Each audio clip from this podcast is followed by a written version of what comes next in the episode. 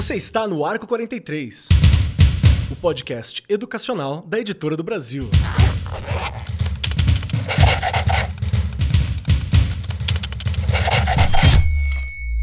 Saudações, saudações para você, meu querido professor, minha querida professora, você, educador, amigo da educação, diretor, diretora, estudante, pessoa que está aqui conosco pronto para aprender cada vez mais. Tem muito colega professor que está por aqui, dando um salve, de vez em quando vai lá no Instagram, fala que curtiu muito, que gostou dos programas, que gosta do nosso X da questão também. Sejam todos muito bem-vindos, muito bem-vindas, muito bem-vindos. Cola com a gente que o programa começou. E hoje Hoje o nosso tema é um daqueles que são super importantes de se falar, que nós vamos repetir de alguma forma em algum momento, que a gente vai mudar o tema, mas vai falar sobre algo que está ligado ao tema, porque é uma das bases da educação. Vamos falar hoje sobre o ambiente alfabetizador. E todos vocês já sabem que eu tenho aquela dificuldade com a alfabetização, né? Eu sinto que é um ponto da minha formação que eu tenho muito mais a aprender, porque nunca tive na oportunidade de efetivamente alfabetizar alguém, mas já compus né, esse ambiente alfabetizador das escolas, dos ambientes que eu tô.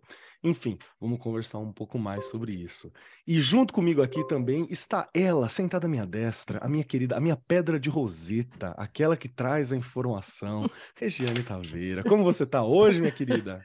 Que delícia! Estou muito bem, Kelly. E olha, esse assunto, você sabe, você já até sabe, é aquele assunto que eu adoro, né? Aquele Sim. assunto que eu me delicio, porque nesses anos todos lá com os pequenos, né? Você não pode deixar de estudar, você tem que se atualizar o tempo inteiro. Você nunca vai saber tudo. Cada criança é uma criança, né? E aí você diz: "Ah, eu ainda não sei muito". Eu tenho certeza que você sabe, porque na escola não tem como. E tudo que a gente já falou aqui de alfabetização, não é, Kelly? Eu acho que a gente vai aprendendo também o tempo todo com essa troca aqui, e que ela é fundamental, porque acho que falar de escola, falar de algum tema da escola é a troca. A troca é onde nascem as ideias e fazem com que a gente pense em caminhos. E a alfabetização, a gente precisa pensar em vários caminhos para alfabetizar. Mas a gente vai discutir isso aqui no programa. E Keller, sou obrigada a te dizer que hoje nós estamos ganhando, hein? Time das Ótimo. meninas aqui, ó, completinho. Adoro perder. Perder bem é perder assim, tá certo? Porque todo mundo ganha. Só eu que perco aqui na, na representação, mas não tem problema. Todo mundo ganha. Muito obrigado, Rê. E para compor esta mesa de alto garbo, elegância, profissionalismo e capacidade, temos aqui duas convidadas. Suelen Braga está aqui com a gente, que é mãe da Ana Lívia, que hoje tem 13 anos, e da Maria Alice, com dois meses, graduada em Pedagogia e Psicologia, especialista em Neurociência aplicada à aprendizagem e tecnologias, formação de professores e sociedade. Tem muita formação que está aqui. É uma educadora parental certificada pela Positive Discipline Association e coautora do livro Habilidades Socioemocionais, uma educadora apaixonada e pronto para conversar com a gente. Suelen, tudo bem contigo? Como você tá? Pronta para o papo? Tudo bem. Ai, que gostoso estar aqui de volta. Obrigado pelo convite, Rê. Obrigado pelo convite, Keller. Estou muito feliz mesmo de estar aqui com dois meses, né? Com a, com a minha bebezinha. Estou vivendo a minha licença maternidade, mas muito feliz de estar aqui fazendo, participando, compartilhando algumas experiências e principalmente aprendendo com vocês, que são minhas referências. Ah, show de bola. Muito obrigado, viu? Obrigado mesmo por estar aqui presente com a gente. E se eu não me engano, a última vez que você esteve foi no 91, foi aquele sobre avaliação e registro, eu acho, Isso, foi? Isso, foi, já faz um tempinho já. Então eu estou bem animada de estar aqui novamente. Perfeito. Então tá aí, tem mais um programinha para vocês ouvirem, se ainda não ouviram. Cola lá no ar 43 número 91, que é avaliar e registrar, como observar o processo. E junto conosco também, compondo esta mesa, está ela, a Cecília Cecília Mariano ou você prefere Maria Cecília? É Mariano. Tá bom. Então, junto conosco está nesse momento aqui compondo a mesa ela, a Cecília Mariano, que eu já descobri aqui conversando por trás pelo, pelo background aqui, né, em off, que mora na praia. Então estamos todos assim, nossa, que legal morar na praia. A Cecília Mariano é licenciada em Educação Física e Pedagogia, especialista em Educação Infantil, com experiência em coordenação pedagógica, direção de escola, supervisão escolar, é pós-graduada em Psicopedagogia, Gestão e Orientação Educacional, psicomotricidade, psicomotricidade, falei certo, educação à distância, atendimento educacional especializado e tecnologias de informação e comunicação acessíveis. Seja muito bem-vinda, Cecília, muito bom ter você aqui. Pronto para o papo? Pronta, prontíssima. Estou muito feliz de estar aqui podendo compartilhar com vocês para falar de alfabetização. Porque alfabetização, para mim, é o que uma Regiane falou, a gente tem de ver tantos caminhos, né? E, para mim, o, o corpo é o que mais vai falar nesse momento para ajudar nessa alfabetização que precisa acontecer. Então, estou muito feliz de estar aqui. Perfeito. Ter a oportunidade de estar com vocês, com a Suelen, que eu vou conhecer hoje, com a Regiane, com você. Obrigado pelo convite. Ah, eu que agradeço. Obrigado por estar aqui compondo com a gente. E vamos lá. Bom, nesse momento, meu querido professor, minha querida professora, você que está aqui com a gente hoje, você sabe que o início do ano letivo começou, né? Tamo aí já está rolando, já está tudo acontecendo e nós precisamos muito pensar como criar este ambiente alfabetização. Precisamos saber como criar este ambiente alfabetizador, esse ambiente estimulante dentro da escola.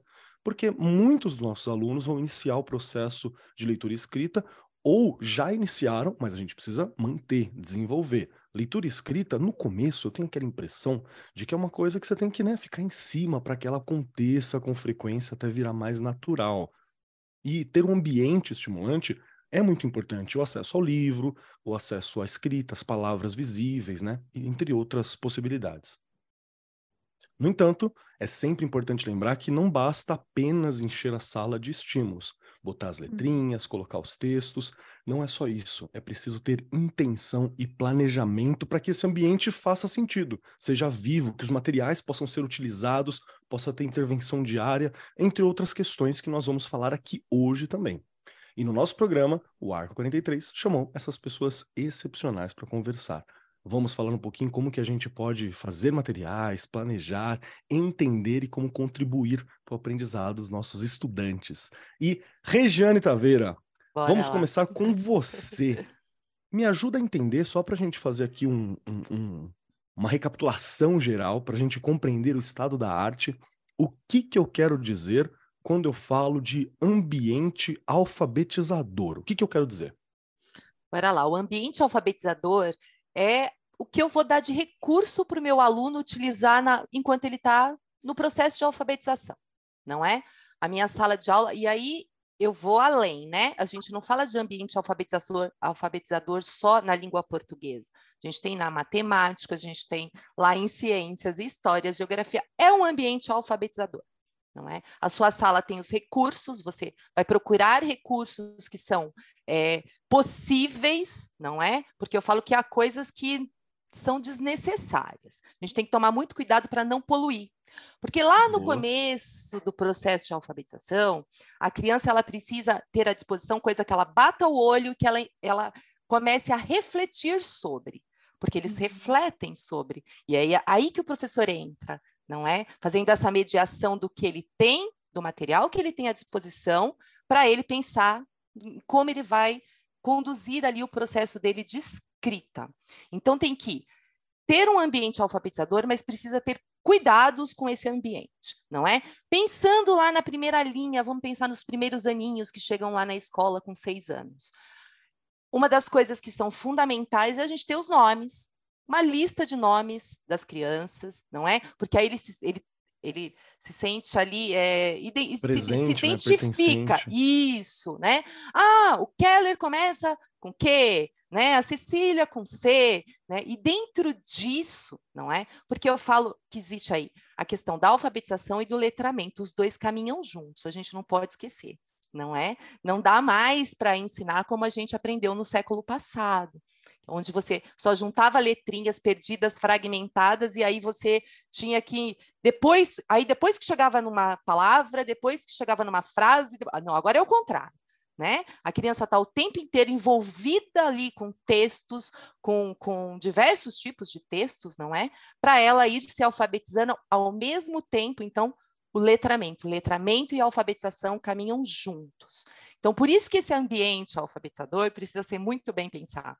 Então, o que, que eu vou usar nesta semana? Ele tem que ser trocado, né? Eu não vou deixando aquilo ah, ali. Tá? Há coisas que elas podem ficar afixadas ali permanentemente o ano todo, um alfabeto, né? É importante ter. Mas há coisas que você vai trocando. Se eu estou usando uma quadrinha, eu troco, na outra semana. Se eu estou usando uma parlenda, eu troco, né? Eu não deixo uma coisa só. Eu, ou e vou tirando, porque é o que eu falei, senão você vai poluindo e ele não consegue usar aquilo como recurso, ele se perde. Então, eu acredito que o ambiente alfabetizador é fundamental, mas ele precisa ser planejado, ele precisa ter né? Você tem que ter uma intenção naquilo, não é qualquer coisa. Eu tenho que conhecer os meus alunos, ter uma sondagem inicial, saber onde cada um está, para que eu possa, então, caminhar com ele a partir dali, porque a alfabetização ela começa antes da escola, gente. A criança está o, o tempo inteiro no mundo letrado, não é? Então, ah, ele não sabe nada. Não, ele sabe muito. Ele chega na escola sabendo muito, mesmo que não tenha passado pela educação infantil porque ele vive num mundo onde ele, ele vê o tempo inteiro palavras, letras, enfim, números. Então, ele sabe muito. E é pensando nesse sabe muito que eu vou intervir e montar o meu ambiente alfabetizador dentro daquela minha turma, ou individualmente com algum que precise né, ali de mais atenção. São muitos detalhes, Kelly. Não é simplesmente escolho isso para minha sala. Porque Por isso que precisa de um planejamento, né? É complexo mesmo. O é tempo né? todo, né? o tempo todo, porque eles avançam, mas você precisa ter tudo muito bem planejado. Perfeito, perfeito. Quero ouvir também, Suelen, se possível, que, que, como você entende e, a questão do ambiente alfabetizador, como que funciona essa questão do aprendizado, qual que é a sua visão sobre esse impacto, a necessidade, como se trabalhar? Eu acho muito legal. Complementando o que a Rê falou, Keller, eu acredito que assim, assim como nós adultos, a gente chega num determinado ambiente, se ele não é interativo, se ele não é atrativo, Verdade. organizado, limpo, a gente não tem vontade de permanecer, não é? Então, para as crianças é a mesma coisa. É, e ter muita variedade de, de elementos espalhados, a gente precisa tomar um certo cuidado, porque assim como para nós a poluição visual ela é cansativa para as crianças também. Então, é importante, sim, a gente dispor os materiais, os brinquedos, o mobiliário, os instrumentos sonoros, porque tudo isso são componentes ativos do processo de aprendizagem, mas de uma forma harmônica, para que a criança ela possa ter autonomia de, de, de é, perdão, ter autonomia ali de, de se disponibilizadas no, no ambiente, perdão, gente, fugiu aqui, à vontade. Para que a criança possa ter é, a autonomia ali para explorar o ambiente em que ela está, é, de uma forma para explorar a curiosidade e a emoção. Né? Esse ambiente ele precisa despertar curiosidade e emoção. É, e a curiosidade é um fator indispensável na construção do conhecimento, porque ele aumenta ali a atividade no circuito cerebral ligada à recompensa. E essa recompensa, ela é alimentada pela dopamina, que ela é importante ali para o nosso humor, para a nossa atenção, essencial ali para o processo de aprendizagem. Perfeito, perfeito. Olha que importante a gente, a gente conversar sobre, sobre o que, que estimula, né? Porque realmente eu tenho aquela impressão de que quando a gente fala de, de a, aprender a ler, né? Aprender a escrever, é, eu vou usar uma palavra que não é, é a palavra ideal, mas a gente tem que dar uma, uma incentivada, quase que uma forçada em alguns momentos, não para não forçar, mas porque não é uma coisa natural, né? A gente não lê naturalmente, a gente não escreve naturalmente, então tem a impressão de que tem que dar uma reforçada né, de várias formas até se tornar algo natural, como hoje em dia, que a gente vê uma placa e nós não escolhemos não ler, né? Você bate o olho na placa e você entende a placa. Então, imagino que para chegar nesse ponto, tem que ter esse processo e o melhor é que seja prazeroso mesmo. Então, faz todo sentido para mim. Cecília, queria saber também de você, como que é o seu olhar para esse ambiente alfabetizador e na sua apresentação você falou sobre o corpo também, né? Para a gente partir da questão do corpo, da questão física. O que, que você quer dizer com isso?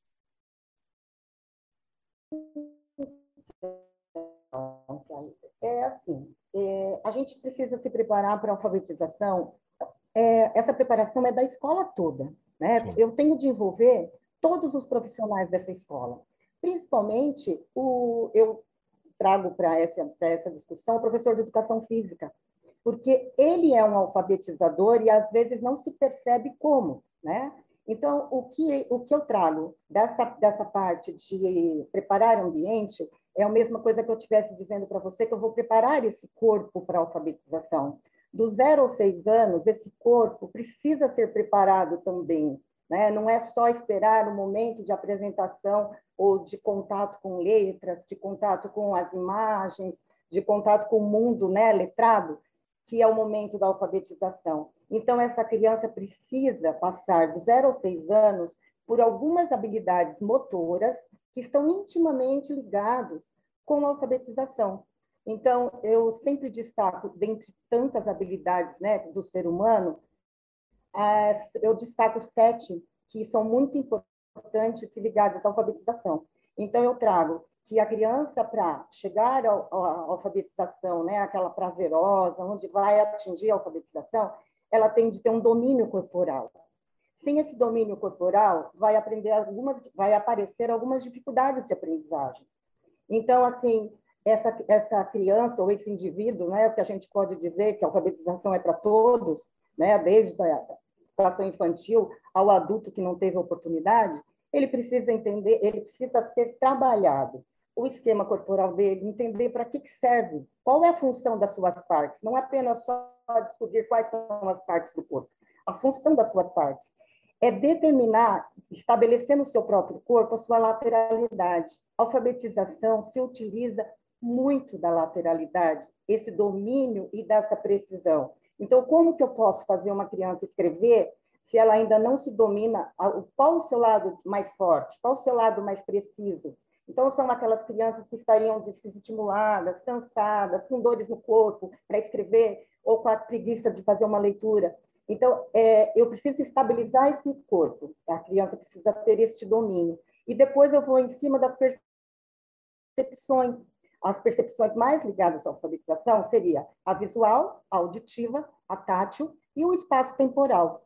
Tudo isso, se você conseguir fazer uma conexão com a alfabetização, que aqui a gente vai conversar mais sobre isso, a gente vai perceber que sem trabalhar essas habilidades ou essas percepções durante todo esse processo do 0 ao 6, a criança, algumas, né, não vamos generalizar, mas vão poder, vão ter algumas dificuldades de aprendizagem. Então é por isso que eu trago o corpo o tempo todo na alfabetização.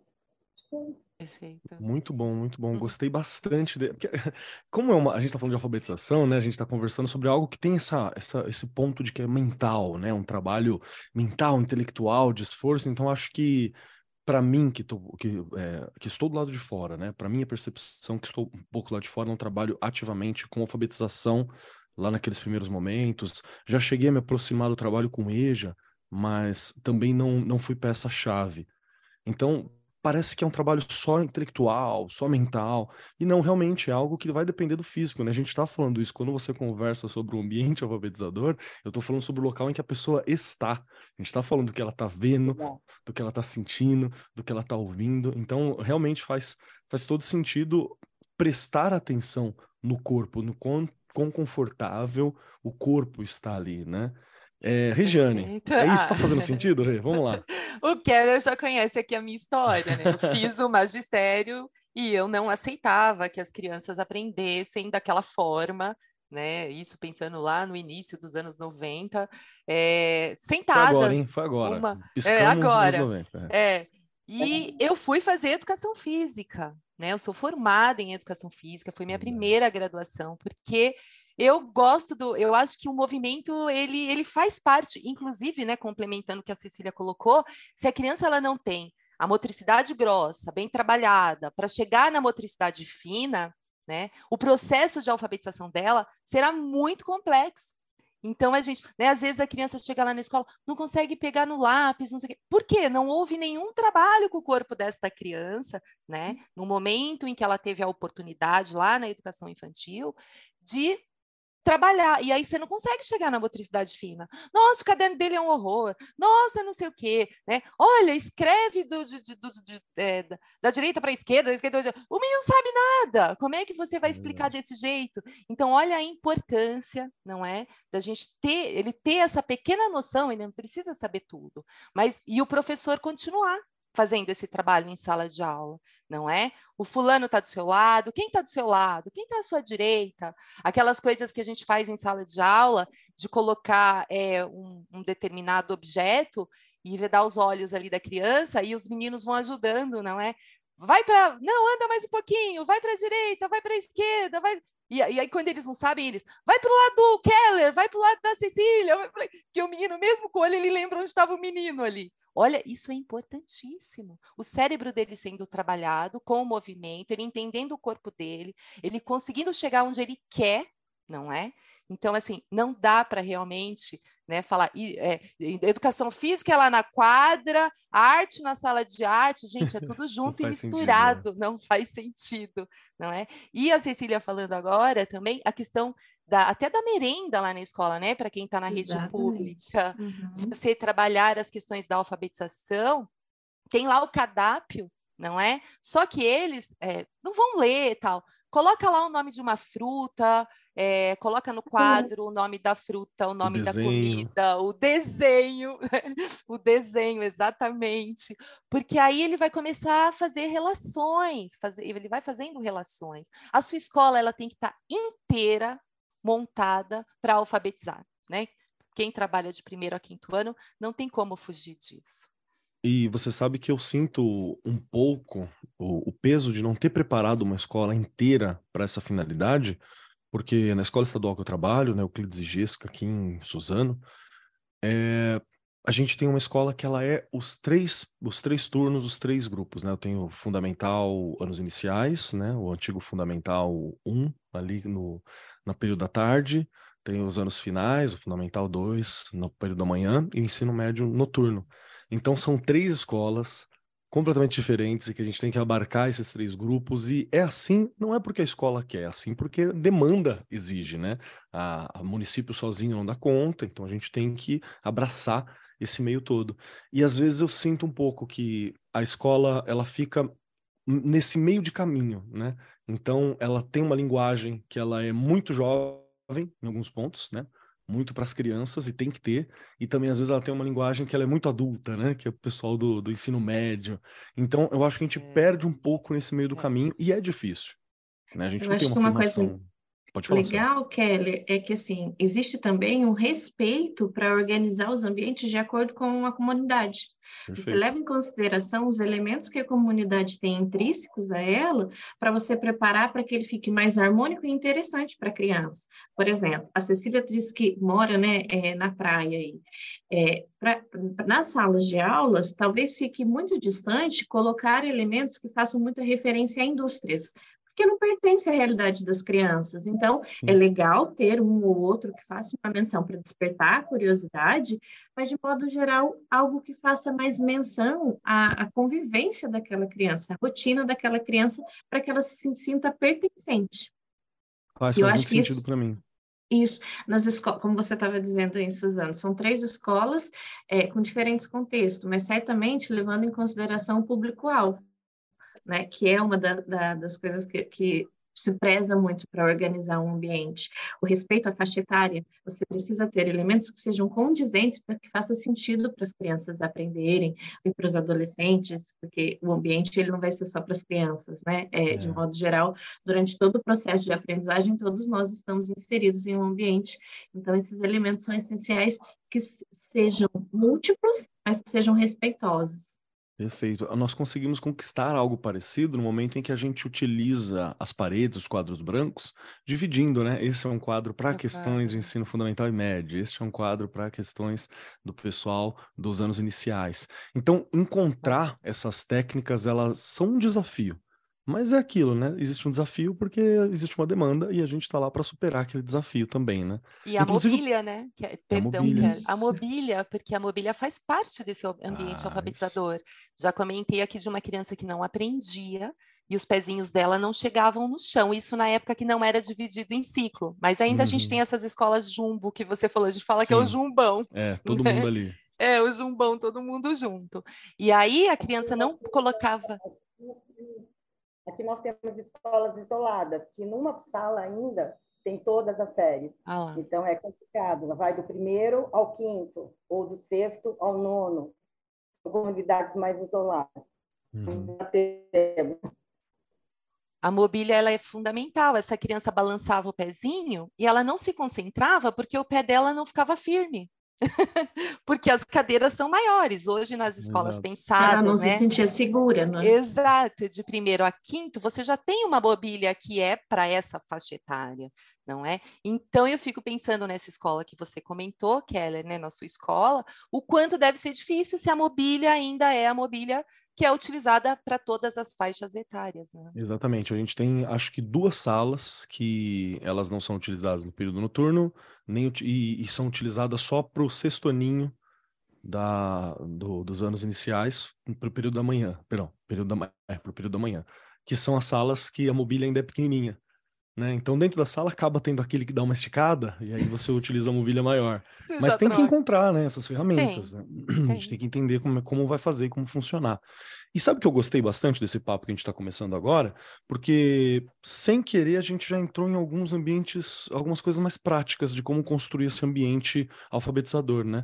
Na hora que a Suelen fala sobre ter questões e imagens e espaços e representações que falam daquela comunidade, daquele grupo, daquele povo. Acho que isso é uma chave fenomenal. Às vezes você está num lugar que, é, por exemplo, a, área em que eu estou, ela ainda tem alguns requisitos de semi-rural e tem um, uma carinha de interior em alguns pontos. Ela tem ainda essa, essa pegada. Então, dá para a gente representar uma plantação, dá para a gente colocar um cavalo, né? dá para a gente colocar né, o, o gado, dá para a gente colocar algumas coisas assim como representação que funciona já deve ser um pouco mais difícil você estar tá no centro de São Paulo, você colocar ali, né, essas representações rurais. Dá uma curiosidade, claro. É importante, porque é parte da sociedade, mas não vai ser a pedra basilar das representações. Isso é um raciocínio que eu achei muito interessante e muito importante. A gente tem mais alguma técnica prática aqui? Cecília, você tem algo prático que você sabe que ajuda muito a construir esses ambientes alfabetizador na sua experiência? Começar por você, depois a gente roda todo mundo. Vamos lá, Cecília, tem alguma dica? Eu penso assim, pensando no corpo, né, nessa alfabetização corporal que a gente está propondo para acompanhar a alfabetização, que o, o que eu acho importantíssimo, as imagens, as palavras, jornais, gibi, internet, tudo isso é um ambiente alfabetizador, né? Então, eu trago muito jogos e brincadeiras para que eu possa atingir essas habilidades, fazer com que possibilitar que as, as pessoas passem por esse momento né, de aprendizagem, que seria discriminação de cores, de formas, de tamanhos. Por quê? Porque as letras elas têm tamanhos diferentes, formas diferentes. A criança precisa aprender a discriminar isso. Às vezes ela reconhece uma letra em forma, em palito, mas não reconhece ela na, na letra manuscrita. Boa. Então, ela tem de passar por tudo isso. E, e, eu trabalho muito com jogos, né? trazendo o corpo. Eu tiro a criança da cadeira e nós vamos praticar essa aprendizagem de forma que, é, se eu só tenho um ambiente de sala de aula, muitas escolas só têm a sala de aula, mal podem sair do espaço. A gente vai se utilizar do mobiliário que a gente tem, irem, descerem, colarem, passar por baixo, passar por cima, trabalhar essa lateralidade dele, deles, essa, essas percepções que eles precisam passar, né? Então, quando eu falo em ambiente alfabetizador, alfabetizador de movimento, é propor brincadeiras que eles arremessem, que eles consigam perceber qual é o seu lado preciso. Eles, o arremesso é muito importante, arremesso e lançamentos. Eu trabalho muito com os movimentos naturais, que é correr, saltar, arremessar e lançar né, trazendo a, a, a, parte do atletismo, que são os movimentos naturais que a criança já vem com ela.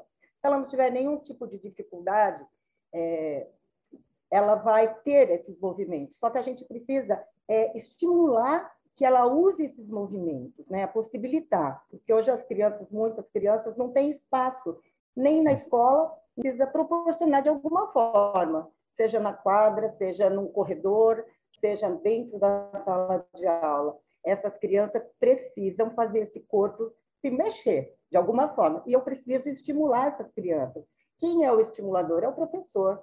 E aí entra naquilo que você falou. Eu só estimulo se eu tiver um planejamento, porque eu não posso simplesmente, da minha cabeça, tirar uma brincadeira e não ter objetivo. Se meu objetivo naquele momento é percepção visual, eu vou buscar uma brincadeira onde ela vai manipular as coisas, ela vai perceber diferenças, ela vai discriminar, mas eu tenho intenção e tenho o objetivo a ser atingido.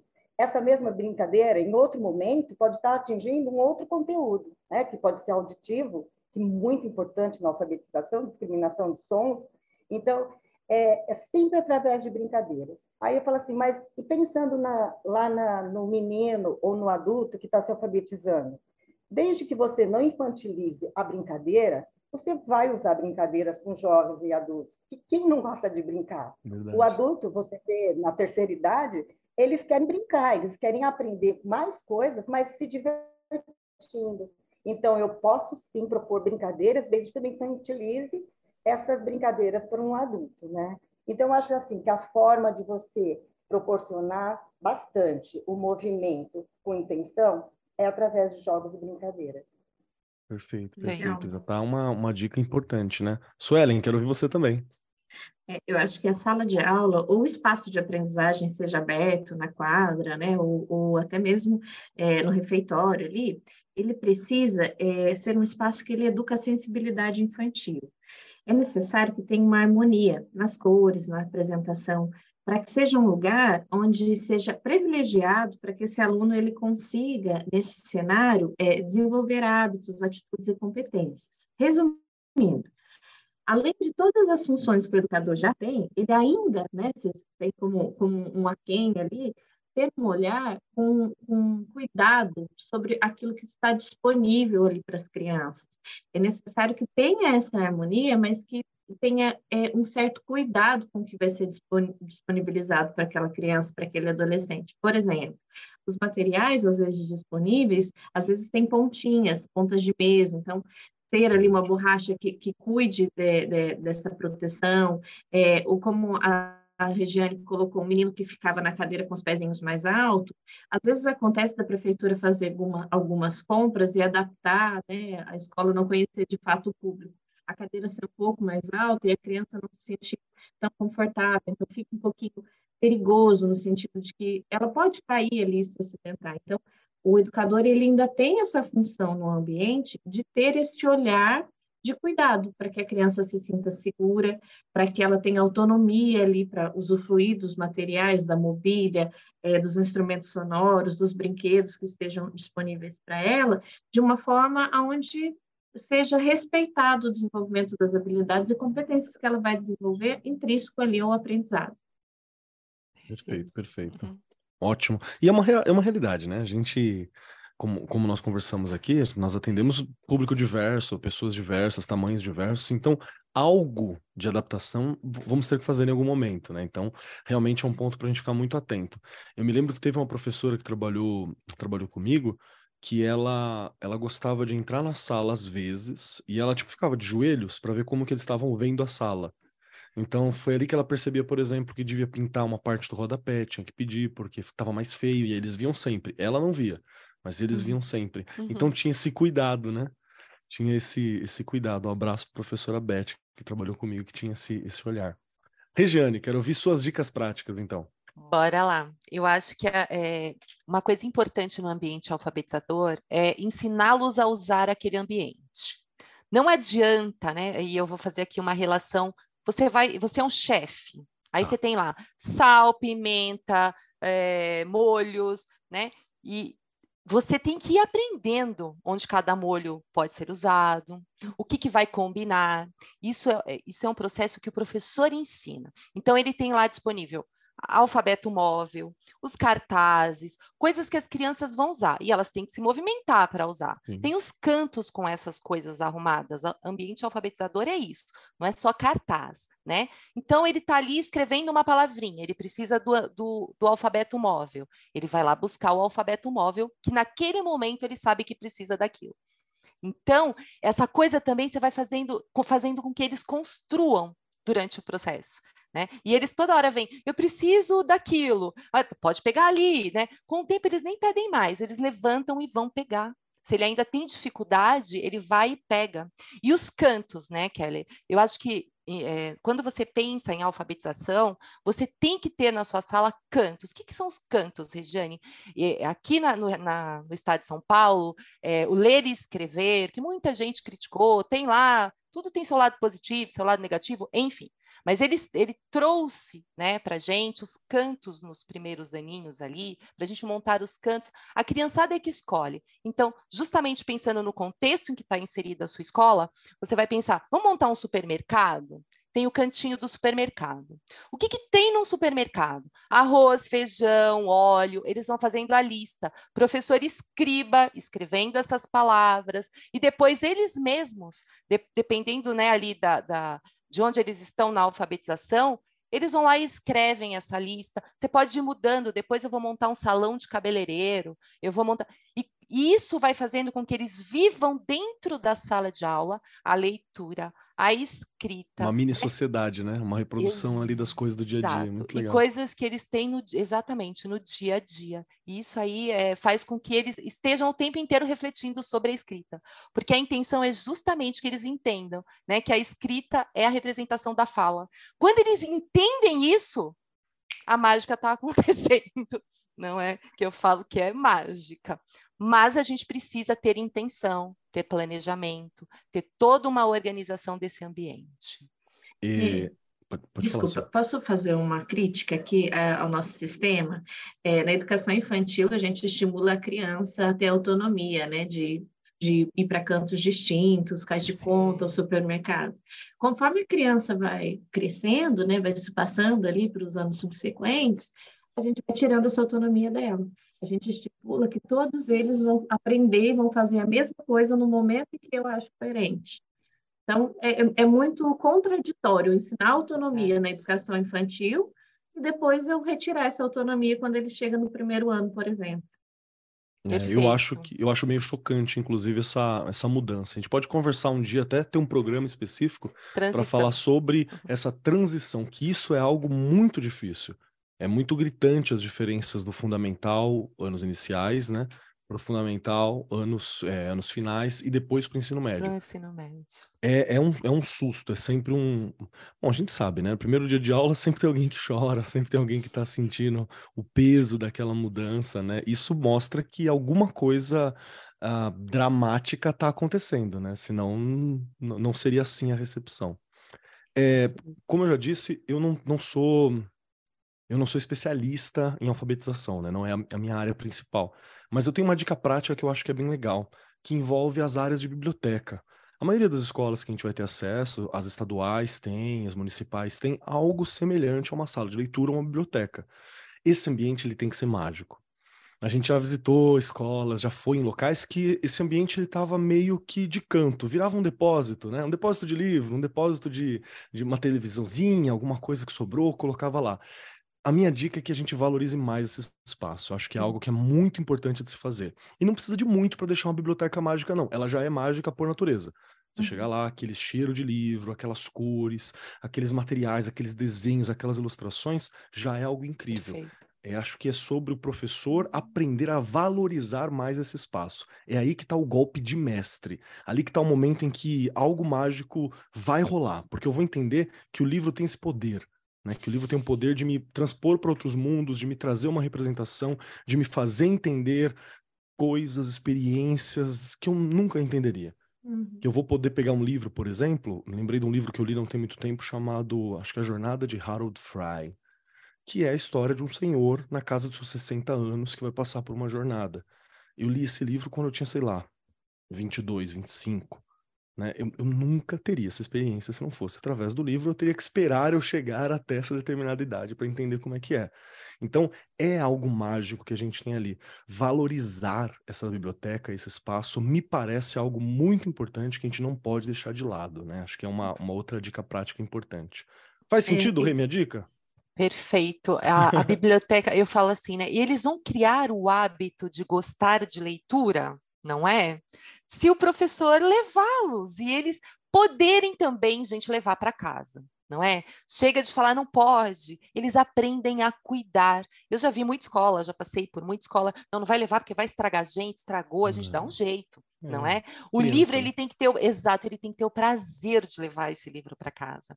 E quem ensina isso somos nós não é? Os adultos da situação, que começa, você falou muito bem, levá-los à, à, sala de leitura, levá-los, o espaço maker, hoje aí tem muitas escolas que estão montando o espaço maker, que também é um ambiente alfabetizador.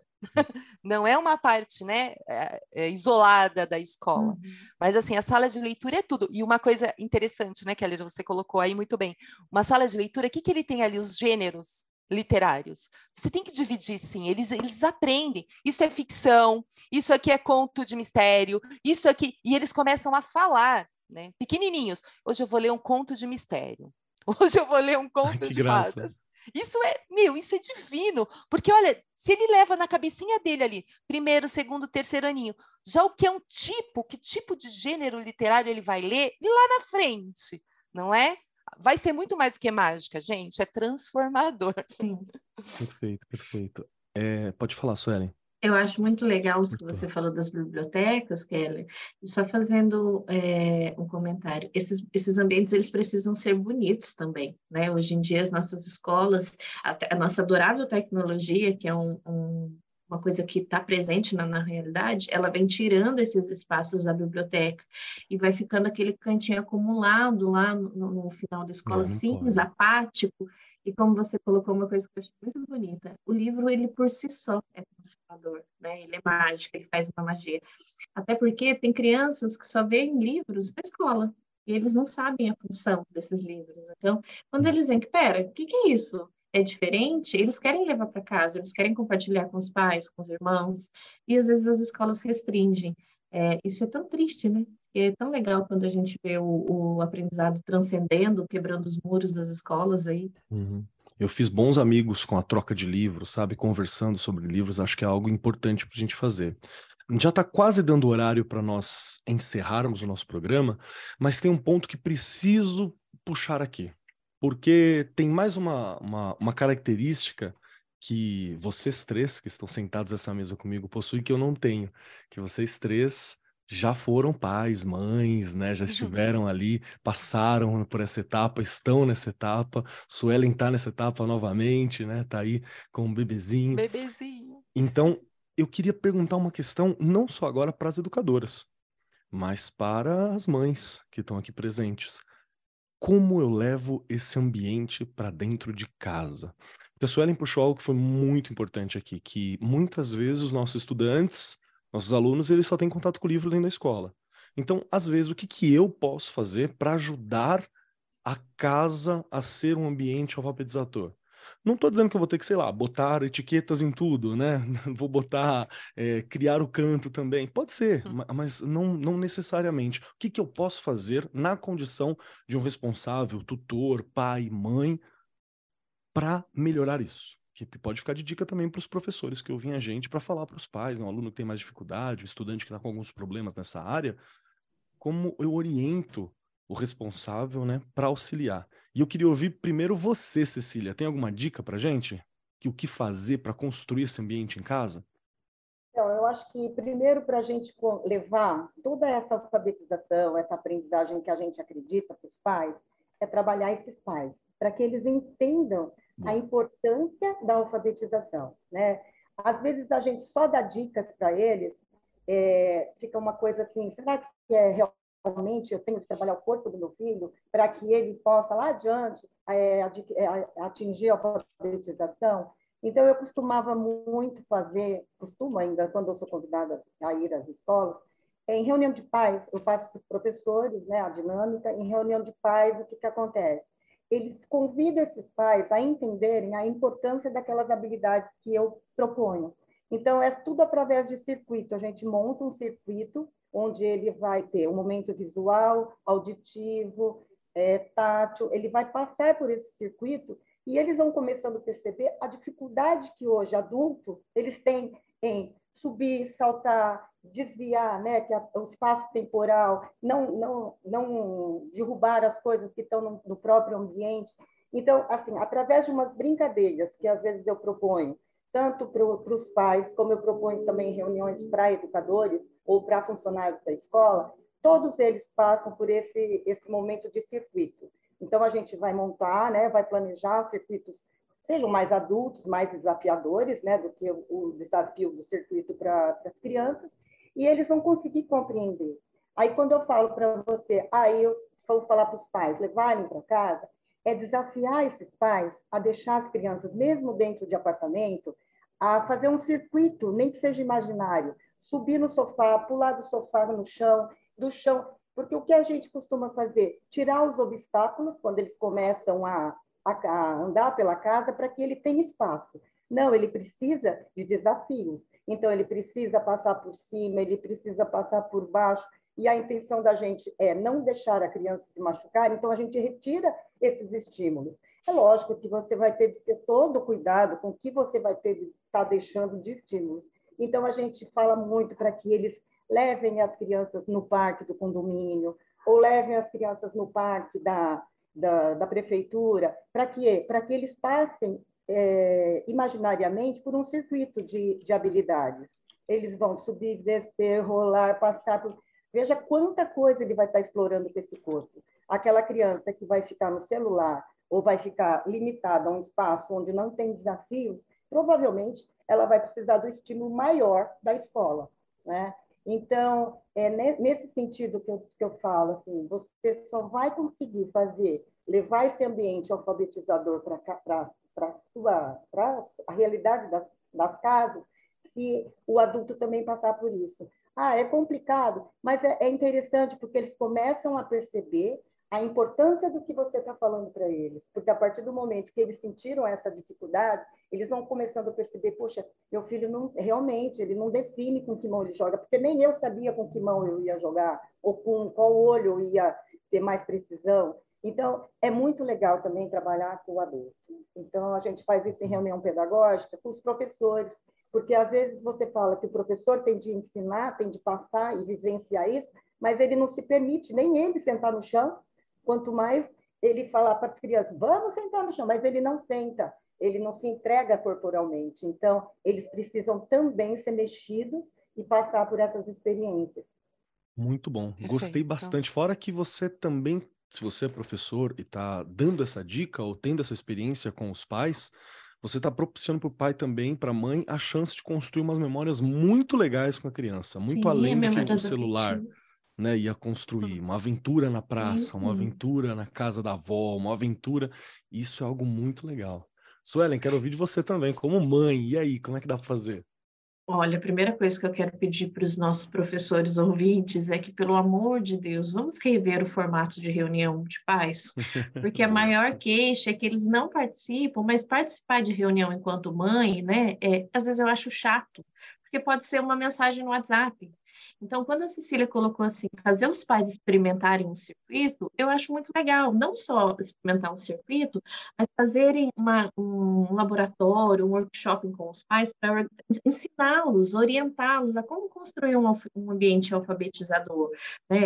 É, fazendo uma construção, às vezes, com os brinquedos heurísticos, que né, no bom português aí são brinquedos feitos com sementes, madeira, areia, os brinquedos é, com reciclável, para que tenha esse momento de interatividade entre pai e filho, para que crie as memórias afetivas, como o Keller falou, que são essenciais, ali dentro da casa deles, para que esse ambiente fique mais interativo, é, mas principalmente que eles tenham em mente é, como organizar porque às vezes só tem a mesa da cozinha para que a criança faça a tarefa. Então, no momento da tarefa, eu preciso tirar os alimentos. Às vezes, as mães colocam roupas que não estão separando ali para dobrar ou passar. Naquele momento que a criança está fazendo a tarefa, é importante que tire, que ele esteja preparado para que a criança sempre se concentre. Porque mesmo as crianças que não têm TDAH, né, ou ou alguma, algum outro transtorno que dificulte aprendizado, qualquer coisa pode ser um distrativo. Além daquele ambiente tem de ser é, estimulante, gostoso, para que seja gostoso aprender, eu preciso orientar os pais para que eles aprendam, porque eles também não sabem. Então, aproveitar essas reuniões pedagógicas para fazer um workshop mão na massa, eu acho que fica até mais interessante, mais dinâmico e talvez um convite aí para que o pai participe e aprenda uma habilidade nova. Perfeito, perfeito. Perfeito. Acho uma dica importantíssima também, soma com a, com a, com a proposta da Cecília e que não é a nossa obrigação, né? Não é o nosso trabalho como professor, mas a gente precisa saber educar o pai, educar a mãe, educar os responsáveis que estão ali, porque faz parte. E eu nem vou dizer que é culpa deles, não, você tem trabalho, você faz tempo que você não entra numa escola, né? Faz anos que você não pisa num, num ambiente desse. Nós esquecemos como é ser jovens e adolescentes. Enquanto professor, nós estamos lembrando porque a gente está vendo acontecer sempre. Uhum. Mas o pai às vezes está um pouco distante, a mãe às vezes está um pouco distante. Então é, é muito legal, é, é uma ajuda para o pai e para a mãe, né? Tomar essa uhum. postura. Para você, Rê, uhum. valorizar o ambiente. Me, me, me ensina. Gente, em casa, eu ensinar, olha, eu, imagina. eu acho que é, em casa dá para você pedir para o seu filho escrever um bilhete. Escreve um bilhete para mim, você deixa lá na geladeira, não é? Às vezes o pai não é alfabetizado, a gente tem que pensar nisso, não é? Mas eu lembro de um pai que levava o bilhete que o menino escrevia para ele na escola para eu ler. ele me mandava na agenda, né? Uma outra coisa muito interessante que eu fazia com a minha filha, e é uma coisa que, né, você pega uma receita. Lê aí que a mamãe vai fazer. Ele vai lá tentando ler. Pega uma não é? receita é? que você já sabe, né? Que é para não né? ter erro. Vai lendo aí, né? Ah, cá, vai lá e ajuda, não é? E ele vai te ajudando Ai, naquela, legal. na construção daquilo, do cozinhar, também. Você está ali trabalhando é, várias questões naquele momento, não é? A matemática é uma colher, que colher é essa? né? Colher de chá, colher de sopa, colher... isso aí é uma confusão. Isso é muito gostoso, não é? A Milene teve, né? Minha filha teve a oportunidade de ter uma mãe que lia para ela. Já contei aqui, ela odiava ler. Graças a Deus mudou no ensino médio. tá vendo? Não adianta. Eu lia ah, eu posso ter pequena. esperança aqui em casa. Olha então. lá. eu lia desde, ah lá, eu lia desde pequenininha. Mas a gente sabe que os pais de hoje, né? Infelizmente, por essa vida super corrida, os avós Gente, hoje a maioria das crianças que vão lá, né? Os, quem vai lá cuidar, o responsável é a avó, o avô, enfim, um tio. Então, coisa simples, um, escreve um bilhete, é, leia uma receita aí que eu vou fazer agora esse negócio aqui, né? E aí você vai estar tá usando a questão de ver como ele está lendo, se realmente ele está entendendo, e vai estar tá ajudando nesse processo, e você vai estar tá junto ali. É um momento. Ah, uma outra coisa que é muito divertida: forca, brinca de forca. Precisa de um papel e de uma caneta. Cara, a molecada adora isso. Até Eles hoje. Adoram. Eu, eu achei eu faz... muito legal. Eles adoram isso até hoje. Eu fazia isso muito com a Milene. Até hoje, às vezes, a gente brinca de forca. Então, quer dizer, né? Para quem, é bem... quem não sabe, às vezes você é de outra região do Brasil, tem outro nome, forca é aquela brincadeirinha que você tem que adivinhar letrinha por letrinha para adivinhar uma palavra, né? e você vai montando um bonequinho, é, você vai montando.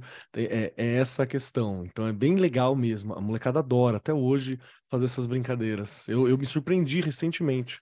Olha lá, e você chamou uma atenção para uma coisa na alfabetização que a gente precisa estar atento o tempo inteiro. Professor, né? Entender da parte da psicologia, né, da parte fonolo, é, é, fonológica da criança, e, além disso, a linguística e a sociolinguística. Uhum. Por quê? Há dialetos diferentes. Então, na hora que eu estou lá no processo de alfabetização, eu tenho que pensar que às vezes o meu menino veio de uma outra região e ele não está nem entendendo o que eu estou falando. Então, você falou da forca aí, e eu lembro isso é verdade, tem lugar que não chama forca. Aliás, mandem para a gente como é que chama aí na sua região. Me ensina o nome. Isso porque nós nem conversamos, por exemplo, que é algo muito real no Brasil, é, a crianças que têm dois idiomas, que tão, são biculturais, né, que são imigrantes, Perfeito, são migrantes. Tem um outro, um outro que a Rei puxou dialeto. Isso é outra questão, cabe um programa específico só para falar sobre Verdade. imigrantes e imigrantes na educação, como é que a gente lida com isso. Aqui em Suzano, por exemplo, a gente sempre teve uma, uma comunidade asiática muito presente. Primeiro foi as levas de comunidade japonesa e depois foi a leva agora de comunidade chinesa. Tem bastante aqui na região. A gente tem que entender, tem que saber entender. Né? Tem toda uma questão com a nomenclatura, o uso de nome, explicar algumas coisas, que é muito particular e essa criança vai estar tá entre dois mundos muitas vezes, né? Ela está entre, entre dois mundos, ela tem que entender que ela pertence a esses dois nesse momento. Então é um trabalho muito grande. E já está dando o nosso horário. Eu amei esse programa logo de cara, mas falando isso, eu já estou pulando as ordens e a regra das coisas aqui. Primeiramente, está chegando aquele momento final, onde nós temos que responder três questões. Lembrando que são três questões dificílimas. A primeira delas é se vocês gostaram do programa. A segunda é como que eu acho vocês e sei mais sobre o seu trabalho. E a terceira é uma dica, algo que expanda um pouco o conhecimento, algo particular, algo que você gosta, algo que você viu, ouviu, participou, fez recentemente, que seja um pedacinho de vocês aqui conosco. Vale qualquer coisa, vale de tudo, de dica cultural até postura, ideia, não tem problema. Mas um pedacinho da Cecília Mariano, um pedacinho da Suelen Braga, um pedacinho da Regiane Taveira e do Marcos Keller para ficar com os nossos ouvintes. Vamos lá, Regiane Taveira, então é você as três perguntas fatídicas e importantíssimas. Se você gostou do programa, aonde que eu te acho e um pedacinho da Rê para nós. Bora lá. Você acha que eu não gostei? Ah, maravilhoso, né? Gente, e é uma delícia escutar né, a Suelen, a Cecília aqui falando, mas Keller, quando você fala, eu não sei muito disso, mas você vem com ideias geniais, você fala de coisas. Eu falo, gente, olha como a gente está progredindo. Tô chegando lá, hein? Tô chegando lá. Preciso, preciso pegar alguém para ensinar, alfabetizar ali. Posso te falar? Eu acho que quem está envolvido o tempo inteiro, como você sempre está, você já caminhou e avançou muito. Você Obrigado. já está alfabetizando e você tem a certeza que do jeito que deve ser. eu fico super feliz, porque eu te escutando hoje, eu fui anotando muitas coisas. Olha aí. Olha, precisamos de mais, não é? Eu acho que o professor, eu tenho dúvidas, a gente vai sempre ter muitas dúvidas com relação à alfabetização, porque não é algo fácil. Estou aqui no Arco 43, estou lá no Instagram, no Facebook, como eu brinco sempre, no chão da fábrica, que é onde tudo acontece, é uma delícia, estou lá na escola, que eu acho que realmente a gente consegue, né, continuar com essa sede de alfabetizar, olha só. E hoje eu não, não tem como, né? Falar de alfabetização vai além, né, de ensinar o beabá. Como eu ainda não tinha falado do meu Paulo Freire, hoje eu vou usar uma frase dele para terminar o programa. Então, olha lá. Não basta saber ler que a Eva viu a uva. É preciso compreender qual a posição que a Eva ocupa no seu contexto social, quem trabalha para produzir a uva e quem lucra com esse trabalho. E fica aí meu Paulo Freire, porque a gente é além da alfabetização. Perfeito, perfeito. Rê, como sempre, obrigado. Tua experiência, tua vivência em todos os pontos da escola é sempre algo que ajuda muito para a gente perceber, para a gente entender e para nós compreendermos né, sobre esse processo de alfabetização, que é um tema que você ama e você fala bem e você vivencia muito bem. Eu estou aqui, estou aqui aos pés de mestras, então tá muito, muito fácil para mim nesse momento. Muito obrigado, Obrigada. viu? E vamos lá, Suelen Braga, você que já conhece as três questões, porque já esteve aqui conosco, chegou esse momento fatídico de dizer: um, se você gostou do programa, dois, como que eu acho a Suelen Braga, como é que eu sei mais do trabalho dela, e três, um pedacinho da Suelen, da experiência, da vivência, do que ela está experimentando para nos ajudar, para colaborar aqui e para acompanhar a gente até o próximo programa na semana que vem. Ai, Kelly, não tem como não gostar desse programa, né? Ele é sempre uma delícia. Eu amei estar aqui hoje, agradeço pelo convite mais uma vez. Estou no Instagram como Sueli Underline Braga, também no LinkedIn, da mesma forma. É, como educadora parental, eu tenho algumas dicas lá para os pais, é, principalmente relacionada à construção de memórias afetivas. Né? É uma coisa que, que eu acho que complementa muito com o que a gente discutiu hoje aqui, é, a tecnologia é uma adorável realidade, eu adoro a tecnologia, ela, ela, é maravilhosa, ela facilita a nossa vida. Só que ela vem tirando de nós uma interação com os nossos filhos. Então, mesmo que ela seja um, um, uma delícia, a gente precisa fazer um resgate com os nossos filhos do diálogo, da construção de memórias afetivas, da construção de aprendizagem, da construção de ambientes alfabetizadores, onde eles sejam responsáveis pela construção desse ambiente, se sintam pertencentes, é, esteja com seus filhos, converse com seus filhos, né? deixe o celular um pouquinho de lado e olhe para eles, porque eles estão crescendo. E quando você piscar, eles já são adolescentes e depois adultos, e esse tempo passou. Então, aproveitem esse momento, curtam seus filhos, mesmo que seja extremamente difícil. Esse tempo vai passar e você vai morrer de saudades. Perfeito, perfeito. É, Suelen, obrigado pela presença novamente, obrigado pela tua experiência, obrigado por estar aqui sempre trazendo esse ponto que ele é Ali é uma reflexão importante. Tem esse, esse fundo uh, emocional, mas é um fundo emocional reflexivo que eu acho que ele é importante.